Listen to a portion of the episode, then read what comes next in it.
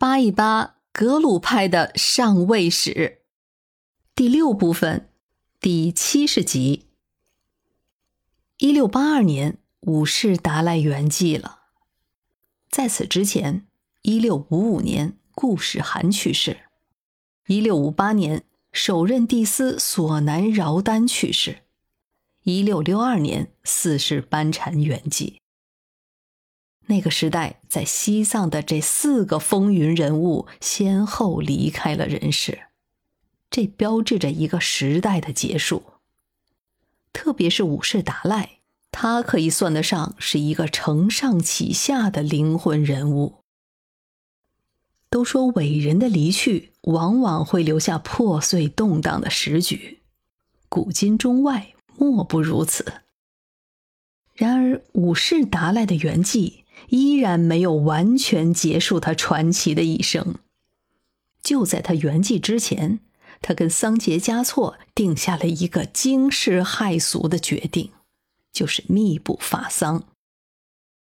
要说起来，这可不是五世达赖第一次这么做了。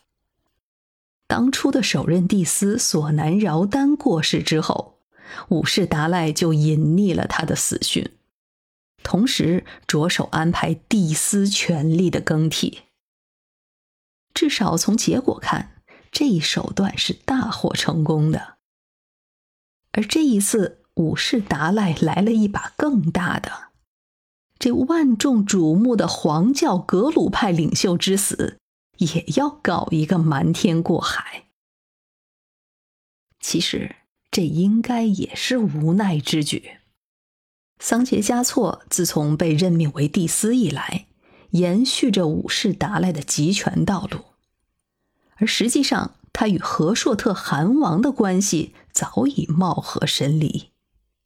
因为有着五世达赖的光辉，和硕特部的两任汗王都是无法撼动这一强弱关系的。但是如果他们得知了五世达赖已经不在了，那朝局会如何演绎，就很难说了。再则，拉达克那边战事吃紧，蒙藏之间要真的再闹出点什么不愉快来，远方联军的命运谁也不敢想象。所以，五世达赖和帝斯桑杰嘉措都意识到，要想政教大权稳固，不受动摇。就得继续排挤和硕特蒙古的势力。然而，这就需要借助五世达赖的影响力了，甚至还要引入新的蒙古势力。这也正是这两位选择密不发丧，并且后来桑杰嘉措和蒙古准噶尔部的噶尔丹联手的最根本原因。但是，五世达赖的身后事还得做。其中核心是两件：第一是选择转世灵童，第二是修建五世达赖的灵塔。当然，现在最紧要的首要事项就是要先找个借口，既要隐藏五世达赖的死讯，还得能秘密处置五世达赖的法身，也就是要做防腐。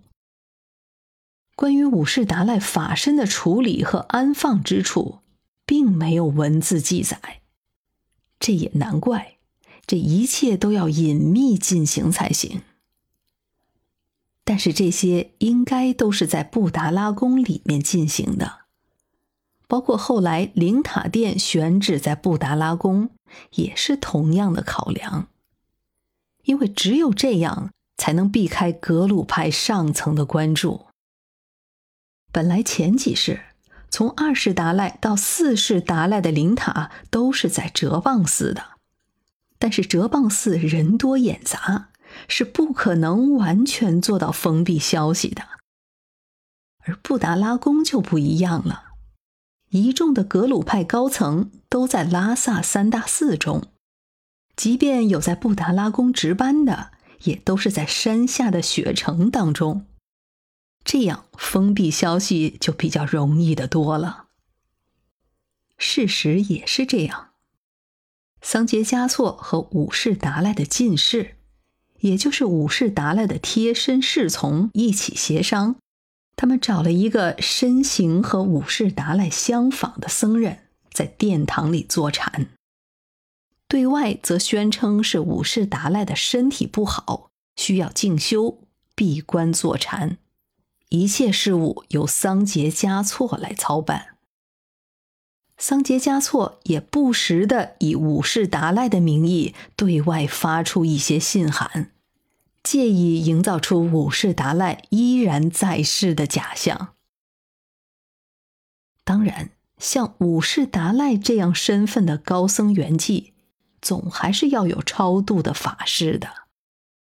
根据桑杰嘉措自己的记录，他陆续为五世达赖做了许多的法事，并且向大小昭寺、桑耶寺、昌珠寺，还有四方镇魔寺等各大圣地敬献贡品，还安排前后藏寺院诵读甘珠尔等经典，为积德除障而广泛布施。虽然为了遮掩耳目，这些法事活动没有想象中的盛大隆重，但是也是严格的遵循该有的程序进行的。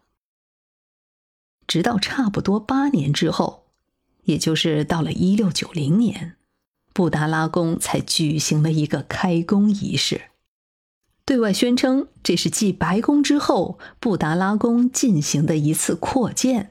要修建一座新的宫殿，实际上这就是五世达赖的灵塔殿。